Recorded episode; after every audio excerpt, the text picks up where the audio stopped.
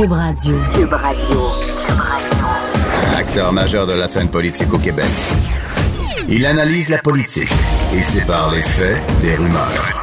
Trudeau le midi. Bon midi, bienvenue dans Trudeau le midi. Mon nom est Jonathan Trudeau. On est mercredi le 14 novembre 2018. J'espère que vous allez bien. On va être ensemble pour la prochaine heure. C'est mercredi. Donc, qu'est-ce que ça veut dire? Ça veut dire que c'est Denis Anger qui va euh, débarquer en studio pour nous parler d'histoire. C'est vraiment un de mes moments favoris de la semaine lorsque Denis Anger euh, nous raconte l'histoire. Euh, et cette semaine, ben, on va profiter du fait qu'on a célébré le centième anniversaire de l'armistice, ce qui avait mis fin à la Première Guerre mondiale, pour faire un retour sur euh, cet événement majeur de notre histoire parlant euh, de commémoration, de cérémonie. Euh, évidemment, hier, c'était les funérailles du premier ministre Bernard Landry. une, belle cérémonie de, de nombreux témoignages. c'était longuet un peu, on, va se le dire. C'était un peu long, mais en même temps, comme je disais à Mario Dumont euh, il y a quelques minutes à LCN, euh, moi, le fait que c'était euh, la volonté de M. Landry, c'est lui qui a organisé dans le moindre détail ses funérailles, c'est ce que son ami biographe, M. Dutel, Jean-Yves Dutel, nous a dit. C'est lui le maître de cérémonie, si on veut, à la basilique. Monsieur Landry, donc, a tout planifié. Et je me dis, ben, si Monsieur Landry voulait que ce soit comme ça, on parle souvent des, du respect des dernières volontés. En fait, pour respecter les dernières volontés, encore faut-il qu'il y ait eu des, euh, dernières volontés. Tellement de gens qui nous quittent, qui n'ont pas l'occasion de faire le bilan de leur vie, de dire comment euh, le, les cérémonies qui vont euh, souligner leur décès. Et là, je parle autant de n'importe qui, là, monsieur, madame, tout le monde, que d'un ancien chef d'État qui a des, qui a des funérailles euh, d'État. trop peu souvent, on a l'occasion justement de décider de comment on veut que tout ça se termine. Et Bernard Landry, lui, avait une vision, savait comment il voulait que ça se passe. Et ça passait par 14 témoignages plus les cérémonies, les chansons, les chants et tout. Ben moi, je dis, s'il y a des gens que ça a dérangé, là, à limite, vous pouviez changer de poste. C'était diffusé à LCN, c'était diffusé euh, à RDI. Il n'y a pas personne qui vous obligeait à le faire. Donc, si vous l'avez écouté, c'était par intérêt. Puis, si vous étiez tanné, ben, vous pouviez changer de poste. Et là, je, me posais la question, est-ce qu'on a le droit de critiquer euh, ou de porter un jugement sévère sur certaines prises de parole dans le cadre de funérailles, euh, de surcroît des funérailles d'État. Est-ce que c'est correct? Est-ce que c'est de bon ton? Je n'ai pas trouvé la réponse, mais je pense que oui. Moi, je pense, que oui. Et euh, bon, il y a des discours qui, qui étaient plus marquants que d'autres. J'ai beaucoup, beaucoup apprécié les discours des deux anciens premiers ministres, hein, de, de, de, Jean Charest euh, et de Lucien Bouchard. Euh, je dis pas que François Legault a été mauvais, c'était correct. Il a, il a, il a rappelé que bon, euh, Bernard Landry est un serviteur de l'État, de la nation québécoise et bon, c'était correct comme discours, mais Monsieur Legault est pas un grand tribun je trouve aussi que le, texte était pas particulièrement vibrant. Là. Et là, après ça, on a eu donc euh, Jean Charest, Lucien Bouchard, qui eux vraiment, euh, comme on les connaît, ont eu, euh, ont eu les, mots justes, la façon de livrer, la réflexion, le, contenu, tout y était. un passage que, que j'ai beaucoup, beaucoup aimé dans ce que Jean Charest a dit vers la fin de son allocution. Il a dit pour le jugement de l'histoire, le temps sera un bon allié pour Monsieur Landry. Je trouve ça très beau comme phrase et, fort significatif parce que souvent, lorsque des politiciens vont, vont, vont quitter la scène politique, vont quitter l'avant-scène, ils vont terminer un mandat ou vont être battus aux élections, vont se retirer, peu importe, on, va tenter de faire leur bilan rapidement dire bon ben alors est-ce que est-ce que ce, ce, premier ministre ou cette première ministre va passer là, à l'histoire? Euh, qu'est-ce qu'on en pense? Mais il faut laisser le temps. Il faut laisser le temps au temps, comme on dit. Parce que souvent, c'est euh, a posteriori, donc plusieurs années plus tard, que vraiment on, va pouvoir premièrement prendre un recul, s'éloigner et vraiment prendre la mesure de l'action d'un homme ou d'une femme politique. Savoir à quel point des gestes qu'il aura posés auront euh, eu euh, des impacts significatifs au long cours dans notre société. Et ce que M. Charret, dans le fond, disait, c'est que, bon, Bernard Landry, on le savait, il a eu une, une carrière politique euh, fort, fort chargée, qui, des postes prestigieux, il, avait fait des grandes choses. Mais effectivement, je pense qu'avec le temps, plus ça va aller, plus on va se rendre compte qu'un homme comme Bernard Landry a vraiment laissé son empreinte et en ce sens-là de dire que pour le jugement d'histoire, le temps sera un bon allié pour M. Landry, ben, c'est de dire que plus le temps va passer, plus on va être en mesure de, de, de reconnaître à quel point il aura eu euh, un apport euh, important. Et là, il y a eu des discours euh, beaucoup plus euh, politiques. Et encore là, c'était la volonté de M. Landry. Il avait décidé de chaque personne qui prendrait la, parole à ses funérailles. Donc, j'imagine que c'était voulu que, après avoir eu quelques discours euh, plus sur l'homme d'État, sur son service venant, entre autres, des anciens premiers ministres, qu'on ait des gens qui étaient plus là pour faire vivre l'idéal de M. Landry. Hein? Cette idée, évidemment, de pays, l'indépendance. Il n'aimait pas ça parler de souveraineté.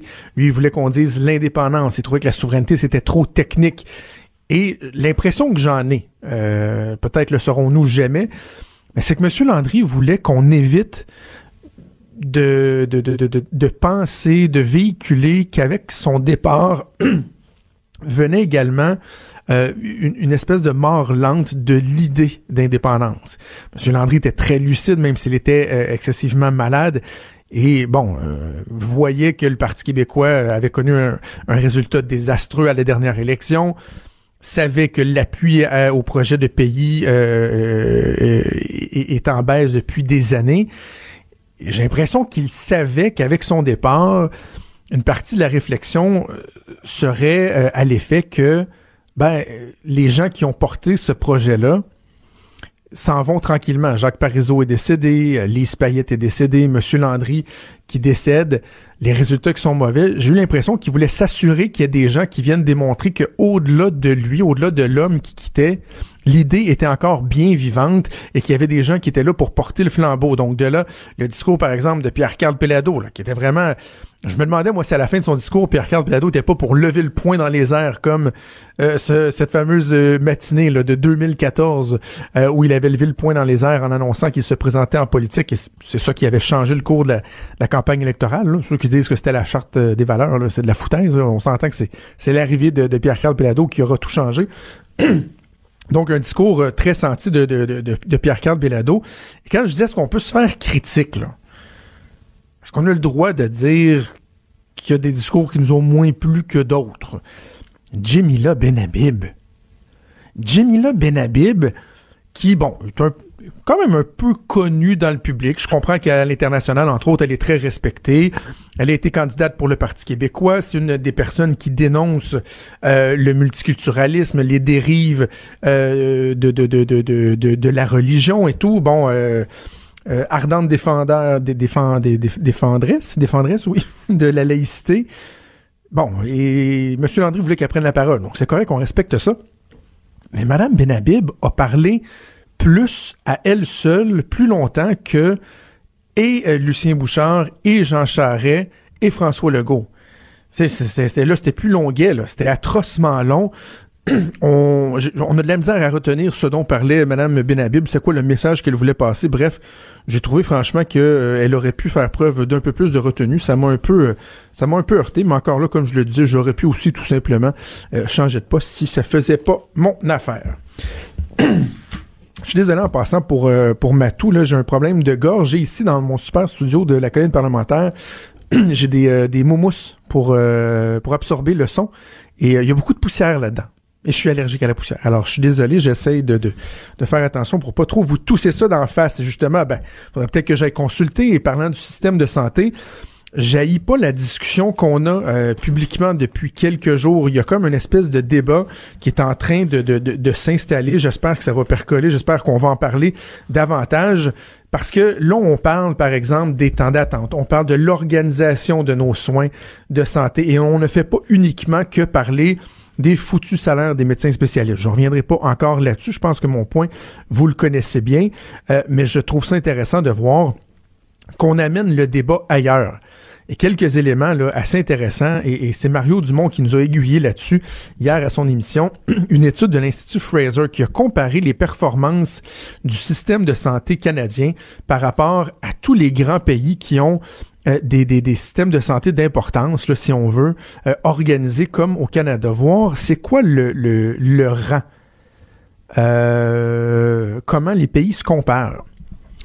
Et il y a un élément pour lequel on arrive en haut, là, en haut de la liste, qu'on est dans le, top 4. Là. On est derrière juste la Suisse, la France et la Norvège. C'est pour la dépense, les dépenses dans notre système de santé. Alors ça, on dépense beaucoup. On est quatrième. Il y a juste trois pays qui dépensent plus que nous, le par capita, pour le système de santé. Mais maintenant, bon, OK, on dépense, mais est-ce que les résultats sont là? Est-ce que ça vaut la peine? Mais quand on regarde des indicateurs comme, par exemple, le nombre de médecins par 100 000 habitants, on est troisième avant-dernier. Pour le nombre d'infirmières par 100 000 habitants, on est à peu près dans la moyenne. C'est pas si pire. Mais le nombre de lits aux soins intensifs, on est avant-dernier dans les quelques, la trentaine de pays, là qu'on a étudié, le Canada est avant-dernier. Le nombre de machines pour faire des résonances magnétiques. Bon, on en parle ces jours-ci. Euh, le gouvernement fédéral qui dit ouais, le, le, le, provincial devrait pas autoriser des gens à aller au privé se faire faire des scans, se faire faire des résonances magnétiques. Ben, le nombre de machines qu'on a à la disposition du système, encore là, on est en fin de peloton, on est dans les avant-derniers. Une des questions qu'ils ont posées également, c'est est-ce que euh, les gens qui tombent malades sont capables de voir un médecin la journée même où ils tombent malades? Ça, je ne sais pas pourquoi ils ont, étudié seulement 10 pays, mais on est dixième, on est dernier. Si vous tombez malade à 3 heures l'après-midi au Québec, là, à part aller à l'urgence puis engorger le système d'urgence, vous êtes mal foutu parce que vous serez pas capable de voir un médecin. Même chose pour les temps d'attente pour voir des spécialistes ou pour avoir des, des chirurgies électives. On est en cul de peloton. Donc, on est là pardon, à défendre notre système, à dire que c'est donc bon, puis que l'universalité de notre système, là, il faut défendre ça bec et ongle, et qu'on veut pas avoir de privé, qu'on veut pas remettre en question certains dogmes, certaines façons de faire dans le système de santé, la lourdeur, euh, la bureaucratie. Finalement, ce qu'on se rend compte, c'est que les budgets, ils sont euh, monstrueux. Ce sont des puissants fonds. On n'arrête pas de mettre l'argent dans ce système-là, et en bout de ligne, ben, les résultats, ils sont totalement merdiques. Alors, vivement une discussion, euh, vivement un débat sur qu'est-ce qu'on peut faire pour améliorer ce système-là et que pour une fois, on a l'impression qu'on en a pour notre argent parce que, bon Dieu, pour l'instant, on a l'impression qu'on pitche l'argent dans le vide et qu'on a un système qui, en retour, nous offre que très peu de services. Quand Trudeau parle de politique, même les enfants comprennent. Jusqu'à 13. Vous écoutez Trudeau le midi. Cube Radio. Denis Anger est en studio avec moi. Bon midi, Denis. Salut, Jonathan. À notre petit moment d'histoire aujourd'hui. Oui, c'est mon bonbon, c'est mon moment euh, chouchou de la semaine. À moi aussi. À moi aussi. J'aime beaucoup euh, ce que vous faites, puis j'aime beaucoup à travers la radio, qui est un beau médium de, comment dire, rappeler des images euh, importantes pour notre histoire et pour ce qu'on est aujourd'hui. Et c'est la qualité que tu as, hein, parce qu'à la radio, on n'a pas d'image justement, été capable de nous aider à nous créer ces images-là dans notre tête. En fin de semaine dernière, Denis, on a souligné le centième anniversaire de l'armistice, donc ce qui a mis fin à la deuxième, à la première guerre euh, mondiale. Commençons en parlant du rôle du Canada, du Québec. Bon, première guerre mondiale, 14-18 à quel moment nous on est entré dans dans dans dans on est dans, la guerre. dans la guerre c'est un conflit évidemment on va le rappeler. Ça opposait d'une côté d'un côté ce qu'on appelait la triplice une triple alliance entre l'Allemagne l'empire d'Autriche-Hongrie et l'Italie qui en principe refusait la dernière minute ce qui fait que l'Italie qui devait être avec les Allemands les Autrichiens euh, s'est finalement ramassé avec les Alliés. De l'autre côté, il y avait les Alliés, donc la Grande-Bretagne, la France et l'Empire russe, la Russie des tsars. Et en 1914, septembre 1914, euh, le Canada est une colonie britannique. On est encore très lié à l'Empire britannique. Donc, quand la Grande-Bretagne déclare la guerre à l'Allemagne parce que l'Allemagne a envahi la Belgique qui est neutre, automatiquement, les Canadiens sont en guerre contre l'Allemagne et contre l'Autriche-Hongrie éventuellement. Ça va euh, largement transformer notre, notre société à plus d'un point de vue. Ça va d'abord la transformer en termes économiques. Le Canada de 1914, 8 millions d'habitants à peu près. Le Québec, c'est 30% de la population. Aujourd'hui, c'est à peine 20% Donc, le Québec joue un rôle important dans le Canada, mais c'est un pays qui est rural, agricole. Hein? Quand tu parles de 8 millions d'habitants, bon, on est rendu à quelques 30 millions. 35 à peu euh, près. Est-ce que, en termes de, de, de progression de, la population, est-ce qu'on a suivi le reste des pays? Tu sais, je veux dire, si on compare, par exemple, les États-Unis, la Grande-Bretagne, est-ce qu'en proportion, eux aussi, euh, étaient beaucoup moins nombreux ou on était vraiment plus petit à l'époque? On a grossi beaucoup plus vite qu'eux. En 1914, on a 8 millions de Canadiens. Un siècle plus tard, 35 millions. Donc, on, multiplie par 4. Mais en, Grande-Bretagne, à l'époque, il y a 46 millions d'habitants. Aujourd'hui, il y en a à peine 60. En France, il y a 40 millions et il y en a à peine 60. Euh, L'Allemagne, à l'époque, fait presque 60 millions. Ils sont 75 millions. faut dire que l'Europe a subi deux grandes guerres. La Première Guerre mondiale, 20 millions de morts. incroyable. Et 20 millions de blessés. L'économie européenne tombe comme une balle. La paix qu'on va négocier à Versailles va tellement être mauvaise que euh, finalement le commandant en chef des forces alliées s'appelait le maréchal Ferdinand Foch et lorsqu'il a vu ce qu'on avait signé à Versailles, il a dit ce qu'on a, c'est pas la paix, c'est une armistice qui va durer 20 ans. Et on sait que 20 ans plus tard, les Allemands, frustrés par les conditions de Versailles, vont déclencher la Deuxième Guerre mondiale, qui est un peu le deuxième volet de la Première Guerre. Mais revenons au Canada. Donc nous, on embarque dans l'Empire britannique avec enthousiasme. On pense que ça va être rapide. Hein? Ça va, à Noël, ça va être fini. On est à l'automne de 1914. On sait que la guerre a été déclarée par, a été déclenchée par l'assassinat de l'héritier de l'Empire d'Autriche. Euh, François Ferdinand, qui est abattu à Sarajevo par un, un Serbe, un nationaliste serbe. Et le jeu des alliances amène tout le monde à se mettre en guerre. Évidemment, ça va être une boucherie Après une guerre de mouvement en 14, on va se fixer ce qu'on a appelé la guerre des tranchées. Les tranchées, les barbelés, les mitrailleuses, ça va massacrer toute une génération de jeunes Français, d'Allemands, d'Autrichiens, de Russes de Britanniques et de Canadiens. Le Canada va payer un prix lourd, plus de 63 000 morts, hmm. Première Guerre mondiale, ce qui est 10 000 de plus que la deuxième, qui a été encore plus importante, et surtout 175 000 blessés. Donc, imaginez dans un petit pays de 8 millions d'habitants, il y a un quart de million de jeunes hommes qui vont être tués ou blessés à la guerre on va apprendre à la dure parce que évidemment on n'a pas l'expérience, on n'est pas vraiment un pays guerrier. La dernière guerre que le Canada avait vécue, c'était la guerre contre les Américains en 1812. On était en paix depuis un siècle. Wow. Donc on va partir à zéro. Et, j'imagine la façon de faire la guerre avait changé pas à peu ben près oui, en Ben oui, tout à fait. On parle là-bas la fleur à la baïonnette en disant ça va être réglé à Noël et dans les faits, on va se heurter à deux trois choses. Un,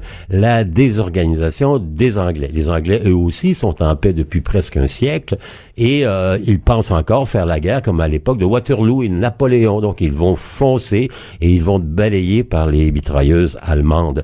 Les Français vont faire la même chose. Tout le monde va se ruer sur l'autre en disant c'est réglé la guerre des tranchées va faire en sorte que le Canada devra se donner une infrastructure industrielle. Donc, on va devenir progressivement en quatre ans un État rural, un État qui va s'industrialiser. On va créer de l'industrie de l'armement.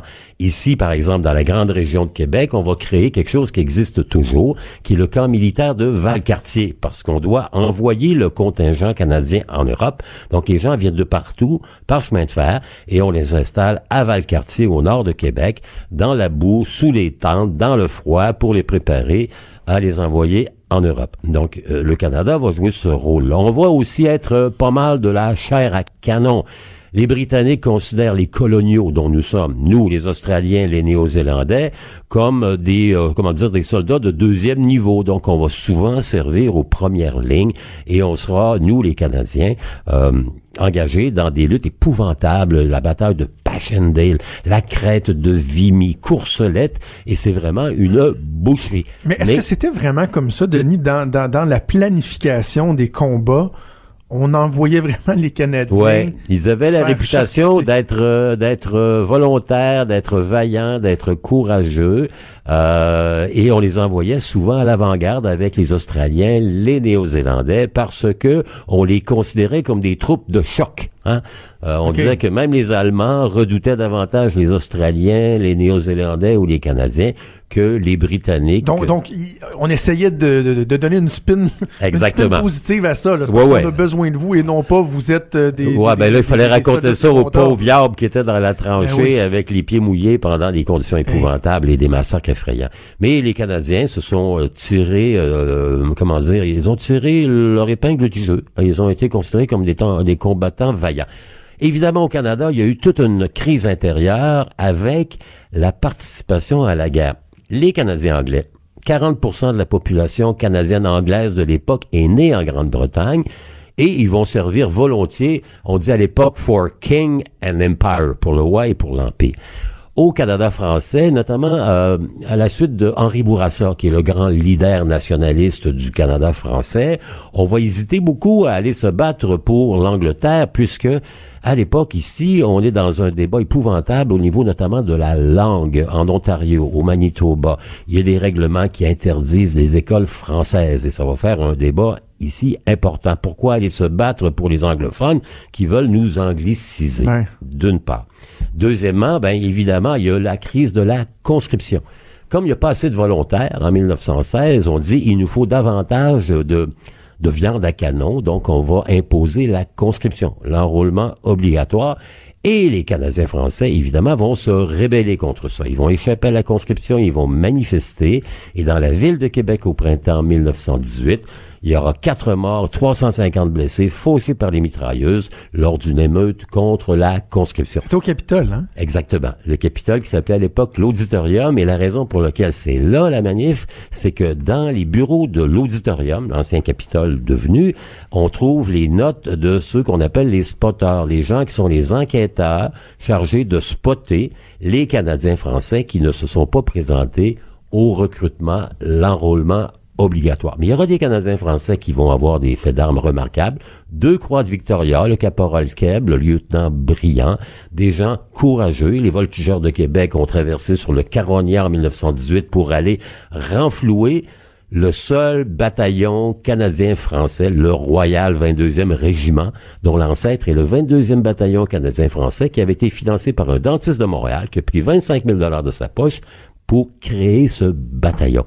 Et les voltigeurs vont aller remplumer un peu le 22e bataillon, qui va devenir le 22e régiment, les 22. Hein, en anglais, on prononce 22, mhm. difficile à prononcer, donc c'est devenu les 22. Donc, il y a un héritage qui est un peu aigre, sucré, amer. Première Guerre mondiale, nouveau pays, industrialisé, urbanisé. Deuxièmement, les femmes vont avoir le droit de vote sauf le Québec évidemment, mais à travers le Canada pour l'élection de 1917. Il y aura aussi évidemment la découverte de ce monde qui va faire en sorte que le Canada, ayant payé le prix du sang sur les champs de bataille, va obtenir de l'Angleterre un statut, comment dire, distincte, hein? société distincte. Donc, vous n'êtes plus vraiment une colonie, vous êtes un dominion et ça va nous amener tranquillement vers 1931, l'obtention par le statut de Westminster de la quasi-indépendance canadienne. Et évidemment, les déchirements internes de la crise de la conscription vont faire en sorte que pendant presque 90 ans, le Parti conservateur, qui est le parti du premier ministre du temps, qui s'appelle Robert Borden, et si vous voulez savoir de quoi a l'air Borden, allez à la banque, retirer un billet de 100 dollars. OK, c'est lui, sur le. C'est pour ça qu'on le connaît moins. On en a pas souvent dans nos mains. Les, 100 dollars dans les guichets automatiques, ça marche plutôt par des 20 dollars. Ah Mais euh, donc Borden est sur le billet de 100. Il est un conservateur et à cause de la crise de la conscription, les émeutes, l'imposition de la loi martiale, le Parti conservateur va se dissocier euh, de la francophonie canadienne en l'ensemble du pays jusqu'à l'élection de Diefenbaker en 1957. Donc, il va y avoir un purgatoire de 40 ans. Et même encore aujourd'hui, dans les esprits, les hein? conservateurs, c'est le pays de la conscription, c'est le parti des Anglais. C'est pas naturel au Québec. L'armistice, euh, venons-en. Comment c'est survenu? Qu'est-ce qui nous a mené à ça? Euh, une campagne extraordinaire des forces alliées qui sont commandées, je l'ai rappelé, par le maréchal français Ferdinand Foch. On unifie le commandement. L'arrivée des Américains en guerre va faire basculer parce qu'il y a un million d'Américains qui arrivent en 1918 et pendant 100 jours, on va repousser les Allemands. On va les vaincre, on va les battre à Arras, à Amiens. Les Canadiens, d'ailleurs, seront aux premières lignes pendant toute la campagne des 100 jours.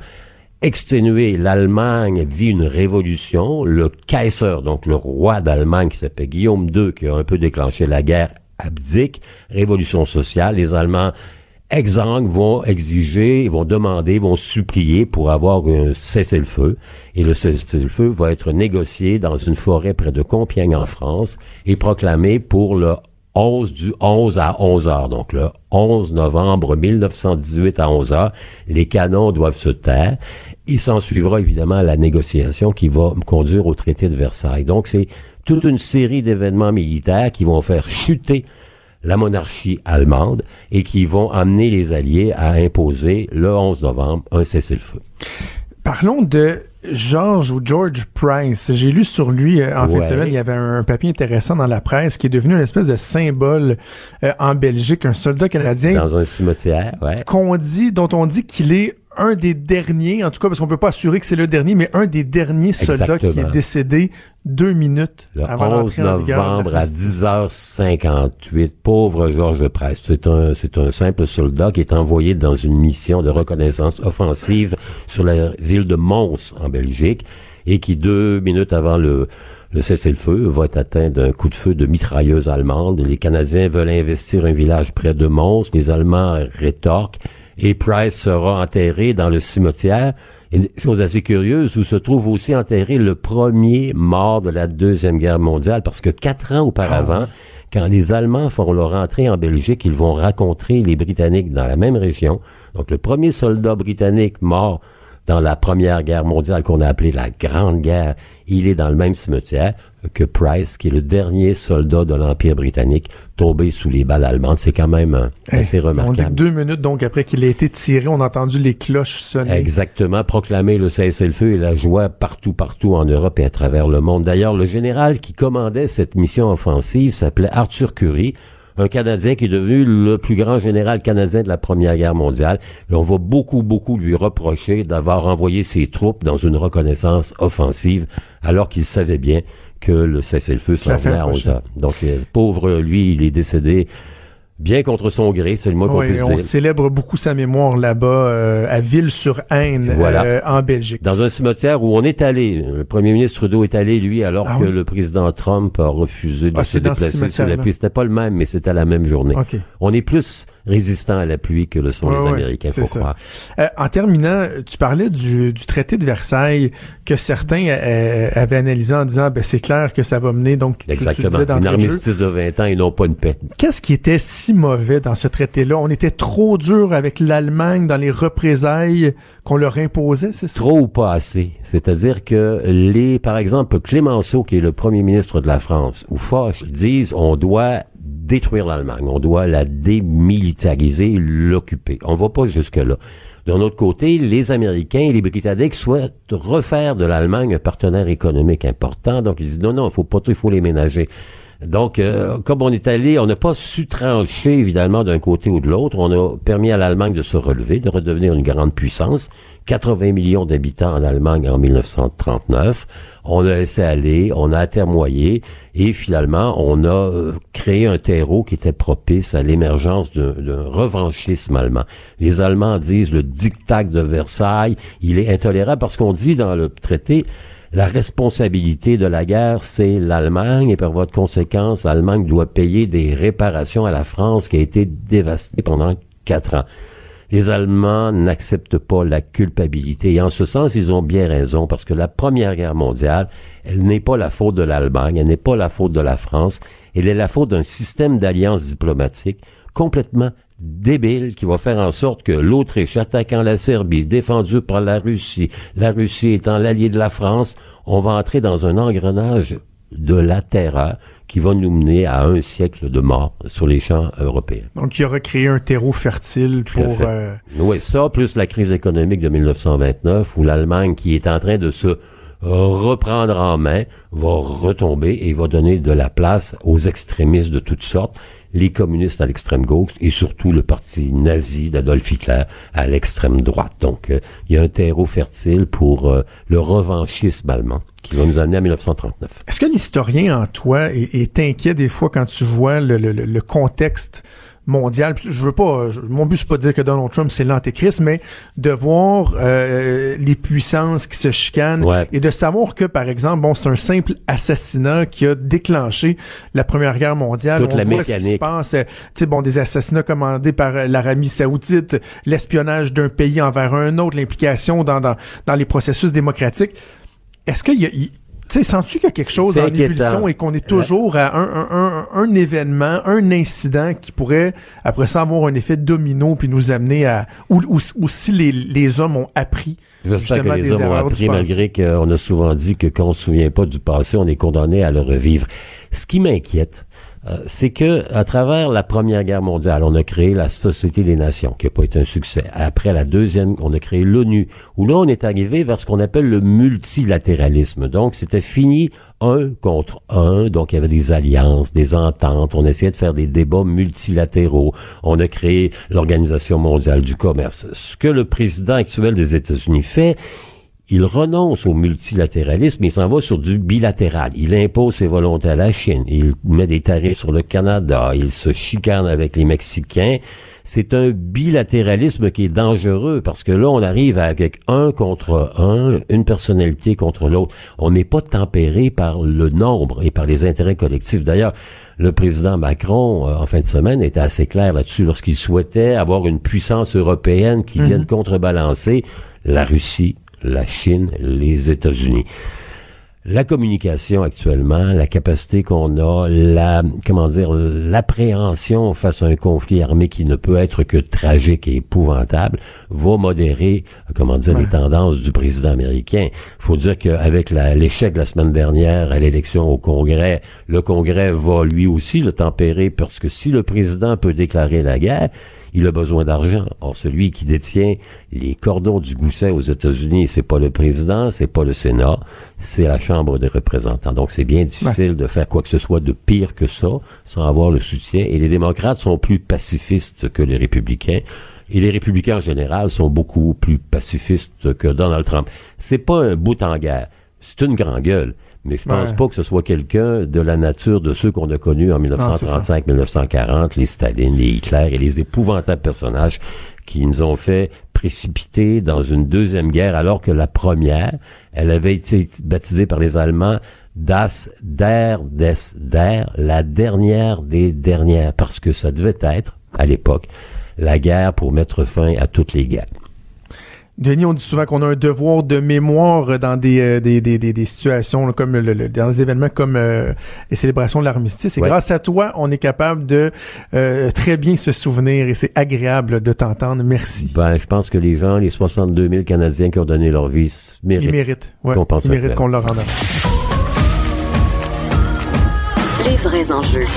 Les vraies questions.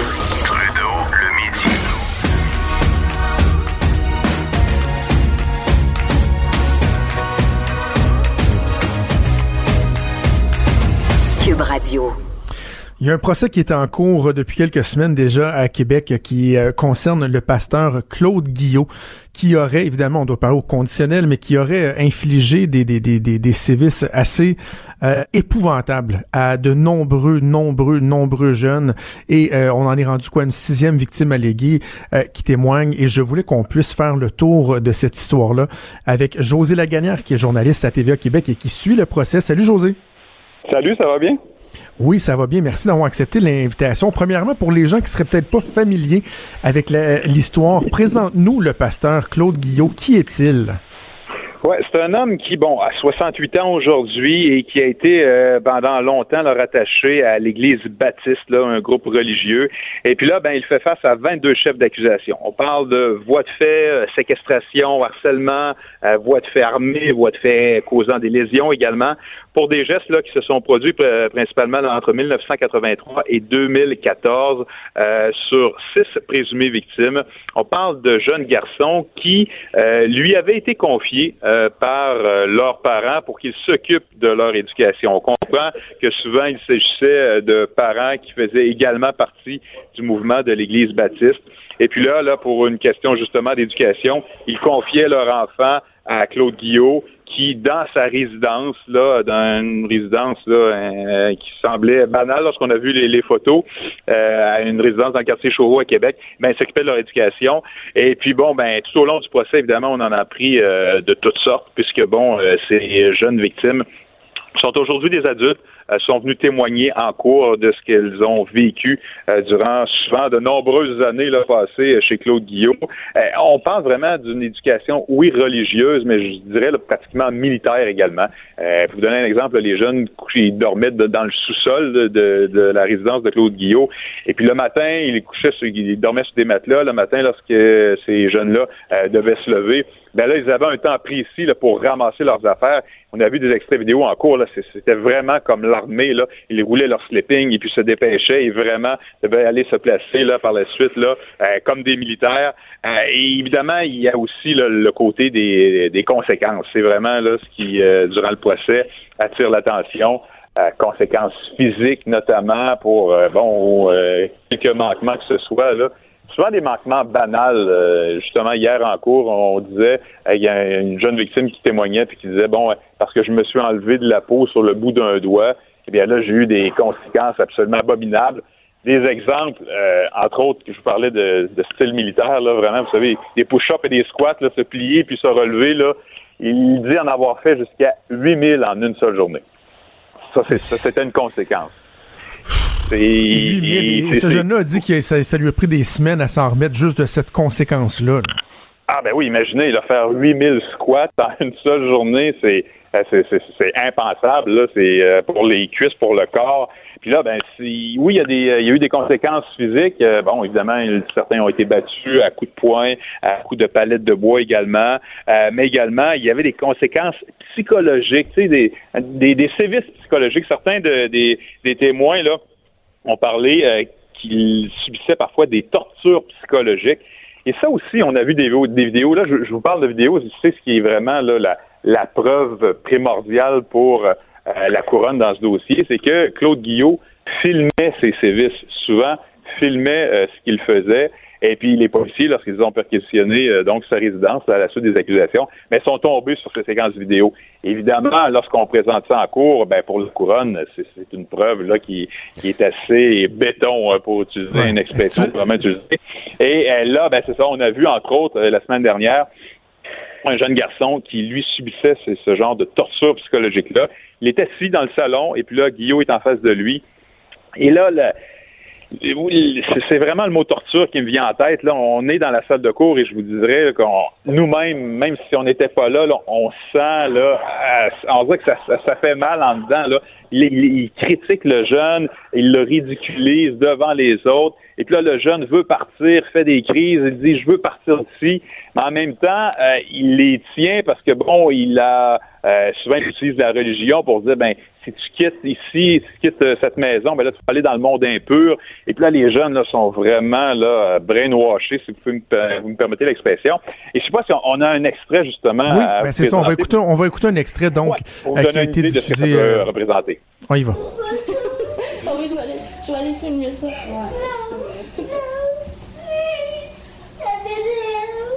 c'est ça, faut ça. Oui, c'est la colonne, faut pas regarder. Ça, c'est une ça, prend des des beaux. Pas regarder. La seule cochonnerie qui est ici, là, d'après moi, mais les autres. Quand même, elle est plus une cochonnerie. Je coucher. Ah, arrête de te déplier avec le geste, assez. Il est parti, désolé. Alors, t'es bien ici. Mais tu ne nous imposeras pas tes péchés. Si tu avoir des péchés dans ton cœur, c'est ton affaire, mais pas dans une famille.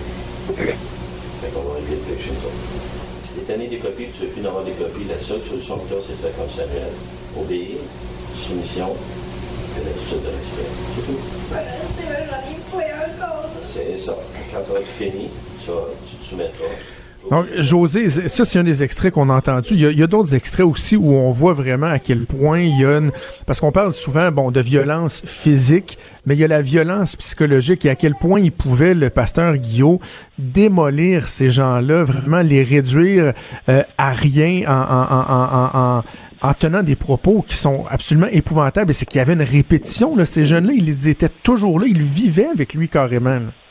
Absolument. Ils étaient, ils avaient certains parfois euh, sortaient à l'extérieur euh, pour aller visiter leurs parents, euh, mais souvent aussi Guillaume utilisait cet argument-là. Là. Il montait les enfants contre leurs parents en disant que bon, euh, pour l'extrait que vous venez d'entendre, il disait au jeune garçon Est-ce que tu peux retourner chez ta mère? Est-ce que tu peux retourner chez ta mère? Et là, l'enfant dit non, non, non, non, non, parce que justement, il a démonisé euh, ses parents. Là, il a monté ses, euh, ses parents contre l'enfant. Donc là, l'enfant est complètement déboussolé, ne sait plus ce qu'il veut, et à la fin, ben, finit par abandonner et dire oui, bon, vous avez raison, euh, j'avais tort, puis non, je veux rester ici. Euh, c'est vraiment particulier. Puis même euh, là, présentement, euh, au Palais de justice, on a euh, un, dernier témoin qui est entendu. Et là, ce qu'on commence à entendre, c'est l'interrogatoire des enquêteurs de police après que le garçon là est, sorti de la, résidence de Claude Guillot. Lorsque tout ça a été dévoilé au grand jour, les enquêteurs, évidemment, ont rencontré les victimes pour les interroger. Et là, c'est ce qu'on entend présentement dans la salle de cours, l'interrogatoire par la police d'une des présumées victimes. Le jeune homme, à ce moment-là, a 17 ans.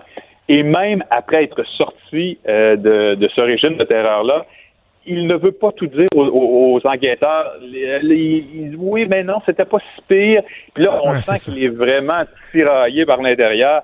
Finalement, par la suite, évidemment, dans, son témoignage, euh, il a maintenant 21 ans on le voit beaucoup plus euh, beaucoup plus conscient de ce qu'il a vécu. Et là, il, dit vraiment euh, ce qui s'est passé. Mais à l'époque, même s'il n'était plus sous l'égide de Claude Guillot, on sentait que c'était à l'intérieur de lui qu'il en était encore le prisonnier. José, juste avant de te quitter, deux questions rapides. Premièrement, est-ce que euh, on sait quelle sera sa défense? Est-ce qu'on sait qu'est-ce qu'on va amener comme défense, étant donné qu'il y a des preuves qui sont qui sont si claires? Ben écoutez, là, c'est l'avocate de Claude Guillot, qui est Suzanne Corriveau, la fille euh, d'un célèbre avocat de la région de Québec, mhm. euh, qui euh, donc contre-interroge ses, ses, témoins à chaque fois. Et c'est des, des, des contre-interrogatoires qui sont très longs, où bon, on montre entre autres des photos où on voit Claude Guillot avec les jeunes garçons, parfois lorsqu'ils font un pique-nique à l'extérieur. Et puis là, ben, elle insiste sur le fait, ah, ben là, vous avez de la nourriture, vous avez de quoi boire, vous semblez avoir du plaisir. Donc, j'ai l'impression que la défense va peut-être être axée sur justement l'aspect éducatif, que oui, parfois il y avait des, euh, des punitions, mais que c'était dans un but éducatif et que les jeunes avaient quand même du plaisir, avait il y avait quand même un esprit familial. Et, les, parents là-dedans, José, est-ce qu'il y a des parents qui ont été accusés? Négligence, quelque chose du genre, ou il n'y a aucun parent d'accusé là-dedans? Non, mais les parents, je vais vous dire, dans, dans cas, on n'en a pas vu dans la salle de cours, en tout cas, ils sont venus, là, ils se sont pas manifestés. Euh, de ce qu'on comprend, souvent, les, euh, le, rapport entre l'enfant, la présumée victime, et ses parents, euh, souvent, les liens sont rompus parce que dans, dans quelques cas, les parents sont toujours là du côté de Claude Guillot et sous l'église, dans l'église baptiste, donc renient en quelque sorte leur enfant. Euh, mais bon, non, il n'y a pas eu d'accusation là vraiment contre les parents. On comprend que les parents étaient aussi, en tout cas, je, peut-être victime de tout ça parce qu'ils semblaient là avoir une confiance aveugle en Claude Guillot et puis le placer, là, placer vraiment leur enfant entre ses mains en pensant faire euh, la bonne chose pour euh, l'éducation de leurs enfants. On va continuer à suivre ça de près ce dossier-là. Merci José Lagallière. Ça fait plaisir. Quand Trudeau parle de politique, même les enfants comprennent. Jusqu'à 13h, vous écoutez Trudeau le midi. Cube Radio. C'est nu, nu, nu. Ah non, je suis pas en train de l'échapper. C'est nu, nu, nu. Ça, c'est le nom de la nouvelle collection de linge de Céline Dion. C'est pas Céline qui est nue, nue, nue, qui est très tout nu. Non, non, c'est la, la collection de la compagnie Nu, Nu, Nu qui a fait la, la, la, la ligne Céline Nu, Nu, Nu. J'adore le nom, premièrement. C'est super le fun à dire. C'est nu Et euh, c'est une collection de vêtements non genrés. des vêtements non genrés. Vraiment, on, est rendu là. Ça, prend des collections de linge. Évidemment, moi, j'ai absolument, absolument, absolument rien contre euh, les jeunes euh, qui ont des problèmes d'identité sexuelle, les, les, jeunes trans et tout. Euh, je pense que il y, a là une, une difficulté qu'il faut pas sous-estimer. Il faut accompagner ces jeunes-là. Il faut leur offrir du soutien. Euh, quand j'entends des, des, des, personnes un peu débiles dire que c'est euh, c'est des manipulations des parents qui mènent à ça, à un moment donné, là, faut, faut, se calmer les nerfs. Là. Il y a euh, effectivement des problèmes. Mais est-ce qu'on est, en est rendu à faire euh, quelque chose, un objet de mode, là? Des vêtements non genrés. Je regardais les vêtements qui sont, en passant, très dispendieux, là.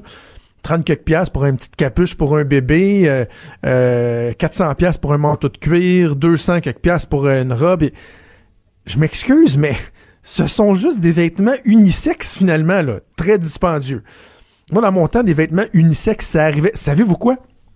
J'ai habillé ma fille de 4 ans avec des vêtements non genrés ce matin parce que son frère avait un kangourou qui qui met plus parce que ça fait deux il a grandi et on recycle ce linge là et ma fille de 4 ans est allée imaginez la garderie avec un kangourou bleu.